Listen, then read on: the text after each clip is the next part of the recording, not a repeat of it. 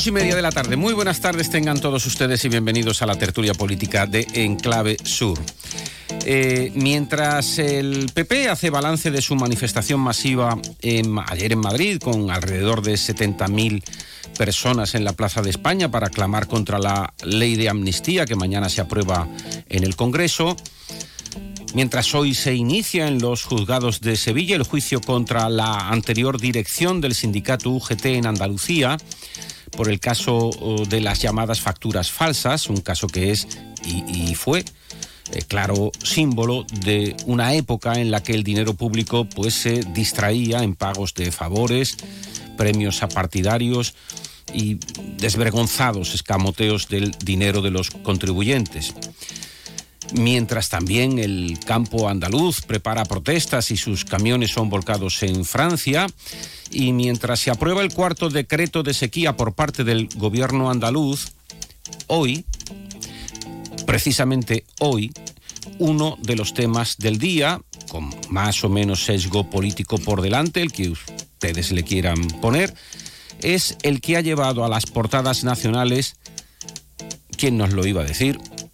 Un cartel de Semana Santa. Eh, sobre él se han pronunciado eh, capillitas, eh, más o menos beatos, canónigos y también seglares, pero además se han pronunciado socialistas, populares, comunistas, de Vox y hasta independentistas catalanes como Gabriel Rufián.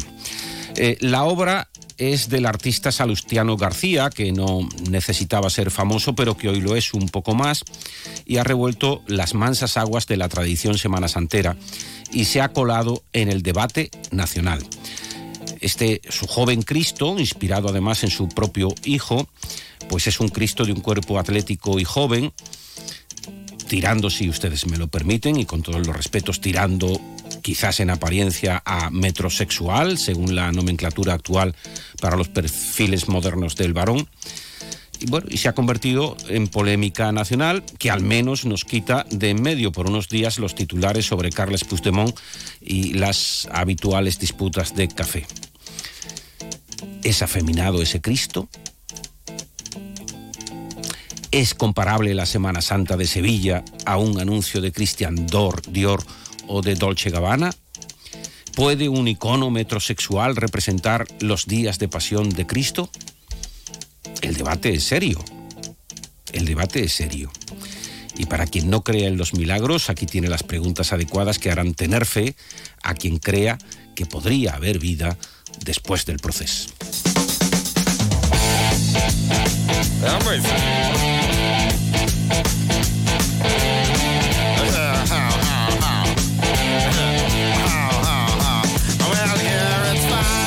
Pero como no solo de, independentistas vive el hombre, hoy se ha aprobado por parte de la Junta de Andalucía el cuarto decreto de sequía que estará dotado con 200 millones de euros eh, que van a estar destinados a obras de extrema urgencia, lo que significa a cualquier obra, que ya todo es urgente en el tema del agua.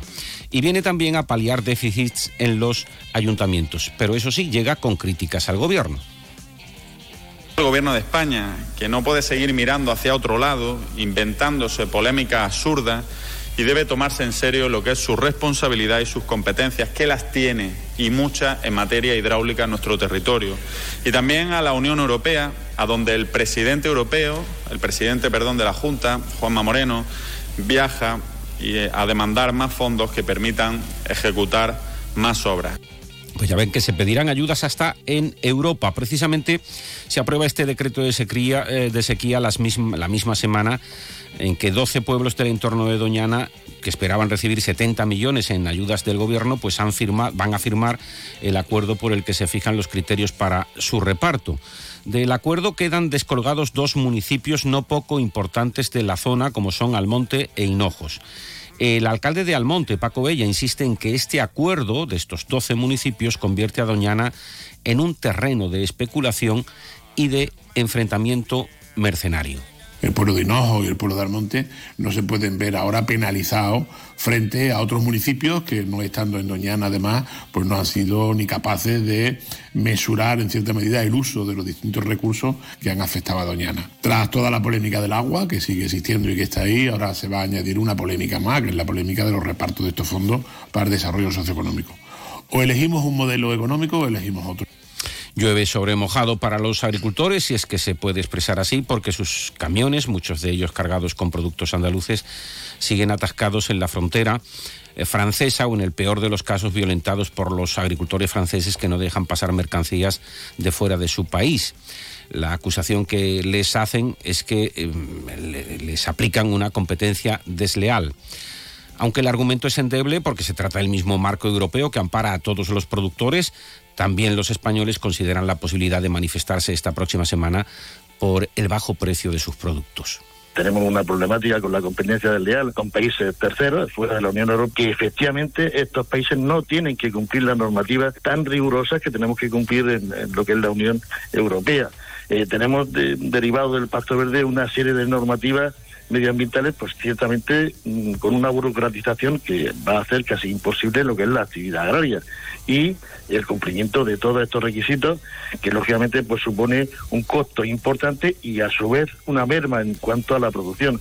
Y hoy en Sevilla ha comenzado el juicio contra la anterior cúpula de UGT, en la que cinco exdirigentes de este sindicato, incluyendo a su exsecretario general Francisco Fernández Sevilla, se sientan en el banquillo por supuestamente haber desviado casi 41 millones de euros con fines distintos a los estipulados en esas mismas subvenciones.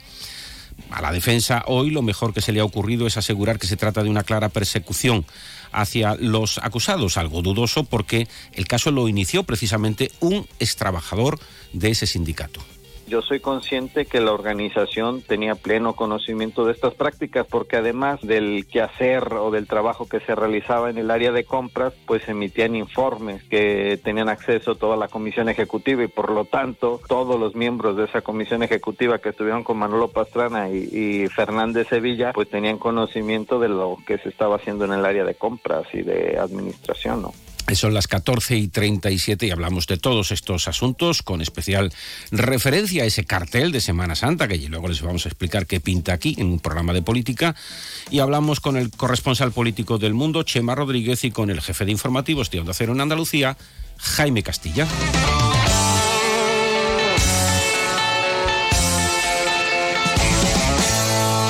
En Clave Sur Manuel Prieto. A los que tengo el gusto de saludar, Chema Rodríguez, muy buenas tardes. ¿Qué veraniego viene usted hoy? Bueno, como el tiempo, ¿no? viene sin afeitar, sabe que usted... Eh, bueno, porque aquí no se ve, ¿no? No, se ve, no se ve. Jaime Castilla, buenas tardes. ¿Qué tal, jefe? Buenas tardes. Oye, os, eh, ya os anticipo que vamos a ver si somos capaces de ir de puntilla sobre estos temas que me parecen muy poco en relación al cartel de la Semana Santa, que, oye, que es que se ha pronunciado hasta Rufián, ¿eh? Ah, sí, no me digas. Sí, sí, aquí, aquí tenemos, aquí tenemos ahora todos los tweets, todos los tweets que se han puesto en las redes sociales y tal. Pero eh, antes, por ir rápido, antes de dedicarnos al tema del cartel de la Semana Santa, que por cierto va a opinar sobre él también, yo creo que una de las personas que más conocen este, este ámbito en Andalucía, como es nuestro corresponsal religioso y de Semana Santa, Esteban Romera, que en unos minutos lo vamos a tener también con nosotros. empezando por, por, por ti, Chema, pues hablamos de, mm, pues yo creo que del, del juicio a la UGT, eh, que por este, fin ha este, comenzado. Que, por fin ha comenzado. porque más de una década. Esto es un caso. efectivamente. Esto las irregularidades en el seno del sindicato. Esto es un caso. Eh, eh, mm, si te parece brevemente, contamos un poco en qué consistía esa trama, ¿no? Porque es verdad que han pasado tantísimos años que ahora parece. Ya no nos acordamos. Ya ni nos acordamos. hay, pero, que, hay que empezar desde el principio. Pero ahí había facturas de imprenta. ¿De qué trataba el caso? Básicamente trataba, como otros casos de corrupción, de subvenciones públicas que concedía la Junta de Andalucía, como en otros casos también, en este este caso para formar a los parados andaluces, que no olvidemos que hay muchos, lo sigue habiendo y había más incluso en aquellos años, y esas subvenciones, el sindicato, según la Fiscalía y según los denunciantes del caso, se desviaban, al menos una parte de ellas, la Fiscalía habla de algo más de 40 millones de euros, se desviaban para gastos del sindicato. ¿Qué entendemos por gastos del sindicato? Pues eh, como el mundo ha ido desvelando en estos años, por ejemplo, para comprar eh, o encargar en Asia maletines falsificados de una conocida marca eh, española de Madrid que regalaron a los asistentes a un congreso, por ejemplo. Eso era algunos de los gastos en los que se empleaba ese dinero que debía haber ido a formar a los parados andaluces. Eso es así, en resumidas cuentas, lo que sucedía en, el sindicato según la Fiscalía. Y de ahí se desviaron casi 41 millones de euros. Casi 41 millones de euros que se utilizaban para eso, para gastos, ¿no? A través de facturas infladas, de descuentos que aplicaban sus proveedores de confianza y que después no declaraban la Junta de Andalucía, con lo cual esa diferencia también iba a lo que ellos llamaban, había como dos, dos modos de, llevarlo a la contabilidad, el rappel y el bote. Y, ahí están, Jaime Castilla, están acusados quiénes? Pues están acusados entre ellos el secretario, el ex secretario general del sindicato, que es el eh, bueno, el más, digamos, el más conocido, Francisco Fernández que es Francisco Fernández Sevilla, pero bueno, tenemos también al secretario general de Administración, a Federico Fresneda, ¿no? la ex secretaria de Gestión Económica, María Chapí, o la ex responsable del Departamento de Compras, Dolores Sánchez. Eh, toda la cúpula, toda, la, cúpula, directiva, y todo ello surge efectivamente. Y 10 y diez empresas proveedoras que son las que surtían de las, Exactamente, facturas que servían para justificar gastos que no se habían producido. Exactamente, y que se dedicaron, en vez de a formar a los parados, pues a gastos, como ha mencionado Chema, a gastos más te, ¿Te sorprenden las palabras de la defensa que nada más llegar esta mañana al juicio el abogado Luis López Castro pues ha cargado contra todos, ha cargado... No, en absoluto, porque me parece que sigue en una línea que es la argumentación que ya venimos viendo en estos últimos tiempos, que es de presentarse siempre como víctimas, víctimas de una persecución, víctimas de un proceso inquisitorial. Ha calificado, de hecho, la instrucción de la juez Mercedes Alaya, ¿no? como algo que fuera una persecución personal contra todas estas personas, cuando en realidad lo que es no es más que una instrucción judicial basada en la apreciación de indicios de delito bastante claros y bastante flagrantes como es este caso. ¿no? ¿Tú crees, Chema, que podemos elevar algún pronóstico? Es verdad que bueno, la memoria es flaca, han pasado muchísimos años, pero el caso fue muy grave, como fueron, como fueron todos los casos. yo entiendo que a la vista de las informaciones, de los indicios, del resultado de la investigación durante estos años, llevado a cabo por la Guardia Civil, si no recuerdo mal, eh, yo, en fin, no, no, sé en qué puede acabar el juicio, pero yo apostaría, si hay que apostar, porque va a acabar en una condena, porque los hechos son ciertamente muy graves y porque hay, porque hay indicios muy serios. Habéis puesto antes un corte de, Roberto, Macías. Roberto, Macías. que era trabajador que le vamos a escuchar esta tarde aquí en la Brújula de Andalucía. Y, su testimonio y su participación para desvelar eh, esto, estas irregularidades, estos desvíos de subvenciones, fue absolutamente determinante. Él conocía perfectamente el modus operandi dentro de el sistema de contabilidad del sindicato de de Andalucía en aquellos años y eso fue lo que permitió eh, averiguar lo que estaba sucediendo. A él mismo, creo que habéis hablado con él, él mismo ha contado ya bastantes ocasiones qué precio, qué elevado precio ha pagado por eh, desvelar aquel, aquel caso de corrupción. ¿Qué precio ha pagado?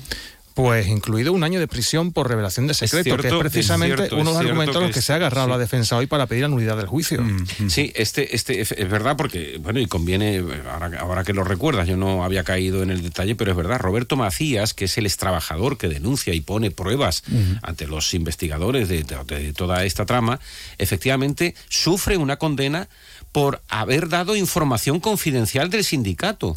Efectivamente, por denunciar. Y el sindicato, el sindicato de hecho, le pone a un investigador especial, un perito informático, para averiguar quién es el responsable de las filtraciones, quién es el responsable de haber obtenido toda esa documentación que filtró a la prensa y de ahí viene esa condena. O sea, el sindicato, digamos, dedicó tiempo a encontrar al que había filtrado en vez de encontrar a los responsables del supuesto fraude que se juzga ahora. que suele pasar.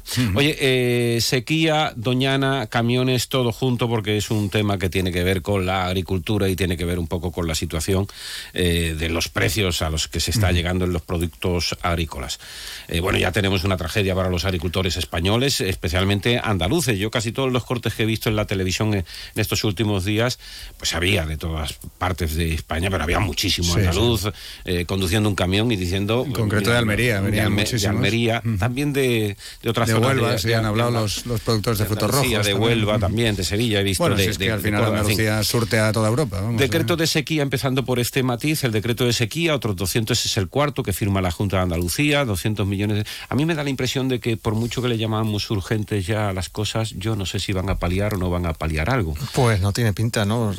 Solo tenemos que asomarnos por la ventana. Hmm. La que tenemos aquí en el tubo de Onda Cero ya nos dice muy bien en qué situación estamos. La situación es que no hay precipitaciones, que no llueve.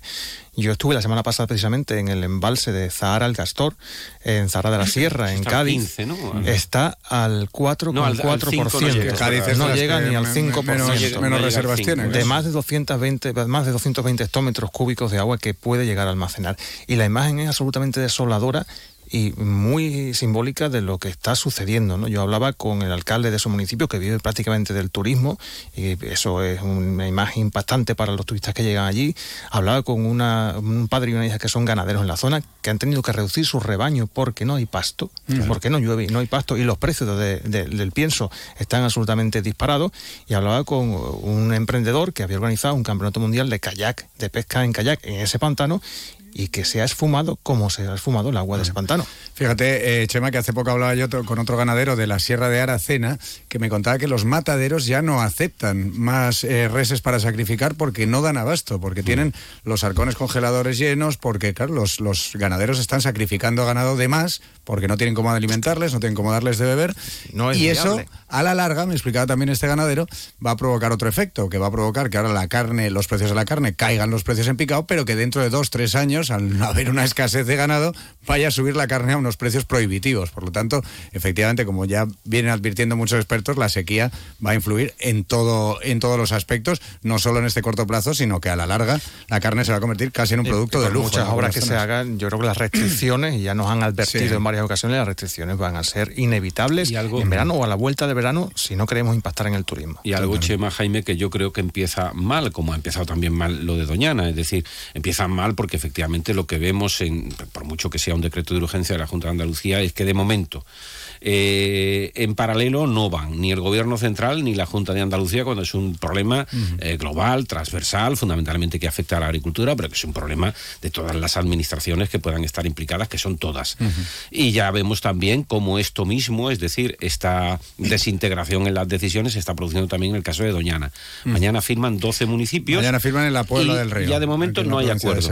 No hay acuerdo porque, entre otras cosas, Almonte e Hinojos, en la provincia de Huelva, se han, se han desmarcado totalmente porque tienen una crítica que la verdad que resulta bastante razonable. Ellos lo que vienen a decir es que en sus respectivos municipios, que están dentro del entorno de Doñana, al contrario que los, los demás, sí que han procurado cumplir la legalidad, eh, bueno, ser escrupulosos a la hora de obtención de agua, de concesiones de regadío, frente a los que, en este caso ya es el discurso del eh, alcalde de Almonte, Francisco Bella, los que no lo han hecho. ¿Lo hemos oído? Lo hemos oído hace un momento. Esto va a ser un, patatal de mercenarios. A la vez que encima critica el reparto de las ayudas del gobierno central que dice que, bueno, que no hay un criterio claro, que se va a repartir entre todos estos municipios cuya afección no es la misma. Por lo tanto, efectivamente dice que al conflicto del reparto de agua se va a añadir ahora este reparto de ayudas que va a crear ya un problema entre todos estos municipios, tengan o no tengan más o menos derecho a esas ayudas. Si no hay un criterio claro, pues claro, lo que tenemos es un conflicto entre todos ellos, por supuesto. Eh, Chema, nos vamos a ir a publicidad, pero no sé si quieres por rematar un poco toda esta parte política eh, con esto de Doñana y también incluso con lo del PSOE, a ver si tenemos apenas unos segundos. pues con esto de Doñana, yo recordaría que precisamente el acuerdo de Doñana, que enterró la ley de regadíos, el objetivo principal era precisamente que esa, ese incremento de regadíos en zonas en las que no se podían dar, que es la corona norte de Doñana, donde ya estaba más que sobreexplotada la zona, ese era el objetivo fundamental. Eh, entonces yo entiendo las críticas y entiendo las quejas de, municipios como Almonte, eh, que no estaba tan afectado por esa situación, porque es verdad que la mayoría de, las hectáreas que se cultivan en Almonte, digamos que son, eh, son regularizadas, son legales. pero vamos, esto era previsible que acabara tal y como estamos viendo que está acabando. Pues son y 48. en unos segundos hablamos del tema, de la polémica, del cartel de Semana Santa, de si es afeminado o no un Cristo dibujado por un famosísimo pintor como es Salustiano García. 20 segundos y volvemos. En Clave Sur, Manuel Prieto. El domingo 4 de febrero, fiesta de la matanza en Ardales. Saborea los productos típicos de la matanza, chorizos, morcillas, salchichones, además de exquisitos dulces locales como la galleta de almendra, mercado artesanal y música en directo con el canijo de Jerez. El domingo 4 de febrero ven a la fiesta de la matanza en Ardales, puerta del Caminito del Rey. La Federación Andaluza de Municipios y Provincias te acerca a las novedades de lo que más te preocupa. Empleo, salud, medio ambiente y sostenibilidad, ciudades inteligentes, participación ciudadana, cultura y patrimonio. Tienen más información en famp.es. En Clave Sur, con Manuel Prieto. Para no perder el norte de la política. Se lo decíamos al inicio de este mm, programa, mm, bueno, el tema no da tanto como para un programa especial, pero sin duda que a mí me parece un gran tema y me parece que es una algo divertido. Escuchen si no al autor, al autor de qué? Del cartel de Semana Santa de Sevilla.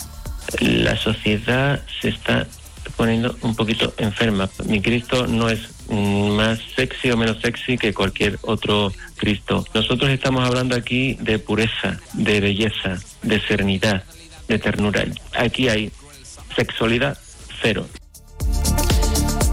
Es lo que dice el autor de ese cartel que ha sembrado de polémica, pues portadas de periódicos en, este país, que ha llegado incluso hasta las alturas políticas. El artista es Salustiano García, que es el autor del cartel de Semana Santa. ¿Quién iba a pensar que un tema como el de la Semana Santa y su cartel, pues, pues, pues iba a tener tan, tanto revuelo? Yo no sé si tanto o no. Eh, en fin, para el que no lo haya visto, pues es un Cristo, ahora no lo van a explicar. Eh, básicamente lo que se critica yo en estos temas, Chema, Jaime, quiero ir con mucha prudencia porque siempre hay, puede haber quien se enfade. Pero, en fin, lo que se critica es que el Cristo no parece demasiado machote. Sí, es una forma de decirlo. Es una forma de decirlo, ¿eh? que parece algo amanerado, esto que los en la actualidad se llama metrosexual, y yo creo que está un poco entre una mezcla de Daddy Cam y de, un anuncio de Dolce Gabbana, Christian Dior, una cosa así. Lo cierto es que se están recogiendo firmas para que se retire ese cartel e incluso algunas organizaciones, no sé si muy o poco numerosas, pues han pedido que sea sustituido. Vamos a hablar y contextualizar y de hecho ya pues vamos a ir dando la opinión, vamos a hablar con una de las personas que más saben, desde luego en Andalucía y probablemente por justo por eso en toda España, de los que más saben de Semana Santa, particularmente de la Semana de, eh, Santa de Sevilla y de carteles, porque se lo sabe prácticamente todos de memoria. Es nuestro cronista de Semana Santa, Esteban Romera. Esteban, buenas tardes.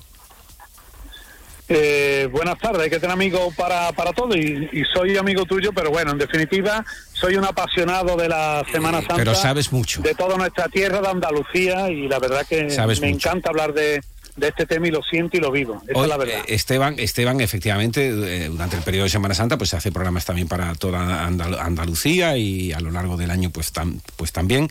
Eh, Esteban, pues bueno, pues yo no sé, va- va por contextualizar un poco el asunto. ¿Tú te esperabas, tú que conoces y que vives tanto la semana, tú te esperabas un... ¿Tú podrías suponer que iba a generar un problema como este, el cartel de la Semana Santa, viendo la obra de Salustiano García? Hombre, yo a este nivel no, es la realidad, pero lo que sí sabía es que Salustiano iba a ser fiel a sus principios. Salustiano García, eh, para eh, explicarle a nuestros oyentes, es de los mejores pintores que tenemos en España y sobre todo retratista, es una persona que tiene colgada su obra en decenas de museos del mundo, en los cinco continentes. O sea, estamos hablando de una persona de referencia, una persona que nace en Villaverde del Río, un, un pueblo de Sevilla, que vive en el Ajarafe sevillano, pero que tiene un tiene un caché tremendo, pero tremendo en todo el mundo. O sea, que estamos hablando de una persona eh, que pinta como Los Ángeles, y eso es verdad. El cartel que ha pintado él lo ha pintado espectacularmente, como obra de arte espectacular. Otra cosa es si eso lo que él ha pintado es un cartel de Semana Santa. Los miembros del Consejo de Cofradía de Sevilla querían tener un salustiano, igual como se decía, tengo un Picasso o tengo un Goya, pues tengo un salustiano eh, como cartelista de la Semana Santa de Sevilla, pues ya lo tienen. Pero él ha sido fiel a su obra. Él humaniza, ha humanizado el cartel de la Semana Santa de Sevilla. Esa es una realidad. Él habitualmente muy- eh, se prodiga mucho en hacer imágenes de niños, de mujeres. Eh, el rojo, se llama, hay un color que se llama rojo salustiano, igual que... ¿Qué es ese rojo que tiene comillas, detrás ¿no? el- Cristo? Claro, ese mismo rojo, que un rojo eh, fuerte, es un color rojo así como teja también, fuerte. ¿no? Sí. Sí, exactamente. Entonces, eh, se, se, le aplicaba a él, él dice que tiene una técnica súper depurada en esa, en la concesión, por supuesto, de retrato, pero igual como Caravaggio, no exactamente así, pero bueno, igual que Caravaggio sacaba del negro la pintura, pues el, el, trabajo que tiene con los rojos es tremendamente eh, espectacular. Entonces, ¿qué ocurre? Si la, el Consejo de Cofradía quiere un salustiano, pues salustiano ha pintado lo que sabe pintar, ha humanizado el cartel de la Semana Santa de Sevilla. Eh, claro, lo acaba... Es cierto... Didi, Esteban. Es cierto, es cierto que él hace un sudario que es el del cachorro y, y la imagen que, que, pinta, en las potencias son del Cristo del Amor. Es un resucitado, pero es que pinta a su hijo. Él pinta a su hijo en el cartel. Tú ves al hijo y está perfectamente pintado. El trabajo que tú le preguntas a cualquiera persona que sepa de arte y es una obra de arte de, de magnitud tremenda. Ahora, ¿qué es cartel de Semana Santa? Pues aquí ha habido eh, muchísima controversia. Hemos pasado de una de un cartel más o menos eh, clásico a, pasar a un salustiano que era humanizar ese tipo de tipología de cartel y en determinados ámbitos de la sociedad sevillana eso no ha cuajado se están cogiendo en algunos sitios hasta firma para que se cambie el cartel. ¿Y eso es más eh, eh, eso es eso es mayoritario o no? O son porque yo creo que estas son las típicas polémicas que en tres o cuatro días pues pasan y, se, acabó y además yo el creo pintor. Que en este caso, yo creo que en este, no, yo creo que en este caso Manolo creo, ¿eh? creo eh, que sí hay una parte muy mayoritaria y de hecho ah, en las redes sociales han reventado el, el cartel con miles y miles de memes. Es una noticia que está extendida por, toda, Cristo por toda nuestra tierra, Andalucía, lo hemos vestido, Sí, al Cristo lo hemos visto vestido ya de, con todas las indumentarias posibles. Pero una pregunta, y, creo que, creo que lo acabas de decir. Si esto lo elige y lo encarga la hermandad de, el Consejo de Hermandades y Cofradías, que entre comillas, y por decirlo de alguna manera, es lo que representa a la Sevilla marrancia o a la marrancia Semana Santa, ¿cómo es que donde se produce eh, las llamadas de atención porque lo consideran impuro es, no lo sé, desde luego en otros ámbitos que no son los, rancios. Parece que ahí hay una contradicción, ¿no? Bueno, de todas maneras, bueno, eh, la Semana Santa de Sevilla es de todos los sevillanos y de todo el mundo, ¿no? Es la más universal de nuestra tierra. Eh, y mira que tenemos Semana Santa increíble en nuestra tierra, en Andalucía, ¿no? Pero es verdad que hay un sector muy, muy, muy clásico en, en la, en, la representación. El Consejo de Cofradía de Sevilla lo que representa es a todas las hermandades de Sevilla, y hay de todo. Pero después hay un órgano que es la Junta Superior, que es el que elige al cartelista, y al elegir el cartelista se preveía que algo distinto iba a ser y lo ha hecho y ahora lo tenemos encima de la mesa. El apoyo del, me, consta que el apoyo de la Junta Superior y del Consejo al, cartelista y al cartel es, es mayoritario. Otra cosa es la calle, ¿no? Otra cosa es la calle, porque el hermano mayor de una hermandad puede estar de acuerdo, o el secretario del consejo puede estar de acuerdo, o el tesorero o el vicepresidente, pero a lo mejor de los hermanos de los, yo qué sé, de los, de los 16.000 hermanos de la Esperanza Triana, por decir una hermandad, a lo mejor hay 15.000 que no están de acuerdo con la obra, ¿no? Ese es el punto de, inflexión. Esteban, quizás al, al, autor, desde luego, no quizás no le hace falta el dinero, es un autor consagrado que tiene obras en 36 museos españoles, eh, bueno, creo que hasta pintó a la hija de Obama, me, me, parece que... Eh, bueno, él, él, él es una persona que tiene eh, un caché mundial. O sea que e, este señor no le hace falta el dinero seguro, lo ha hecho porque él ha querido Vale, en cualquier caso, el, el, cuadro vale una pasta ya. Sí, sí, por supuesto que sí, más con la polémica ha tenido. El cuadro habitualmente, lo, antes, antiguamente, la Semana Santa de Sevilla eh, representaba el cartel de la Semana Santa de Sevilla una fotografía. Eso ha ocurrido en otra Semana Santa de nuestra tierra, de Andalucía. Ahora, la mayoría eh, son eh, pintura, aunque en algunos casos se ha hecho incluso alguna, como ha pasado este año en Málaga, que hay alguna escultura incluso incluida dentro de esa pintura que puede ocurrir, ¿no? Pero en este caso en concreto, desde hace unos años, unas décadas, se hace una pintura y esa pintura queda en la sede es, mm, central del, del Consejo. En este caso tampoco, porque el este cartelista ha dicho que, se la quede el, autor. cartelista que ha pintado su hijo se la queda el autor y se la regala a su hijo.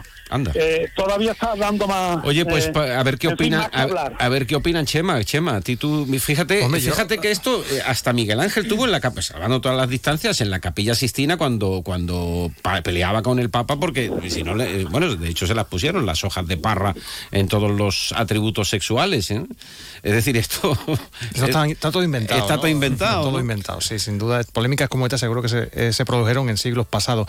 Y yo, partiendo de que de arte sé poco y de Semana Santa lo justo y lo más básico, a mí me parece una apuesta valiente y una apuesta moderna por parte del Consejo de Hermandades y Cofradías. Oye, pues y- dicho- y lo han justificado dicho- tanto el pintor dicho- como dicho- el Consejo. muy Dicho bien. queda que, que tenemos 20 segundos. Coincido, me parece un cuadro bonito y a los críticos por esa feminización que busquen el Salvator Mundi de Leonardo da Vinci y piensen también si lo criticarían. Pues Jaime Castilla, Chema Rodríguez, Esteban Romera, muchísimas gracias. En la realización Nacho García Rojas. Muchísimas gracias y me, pa- y me parece de todas maneras que se está haciendo muchísima polémica de una grandísima obra de Salustiano y hay que tener la mente abierta. Abierta la tenemos. Adiós Esteban Romera, Nacho García Rojas en la realización. Adiós.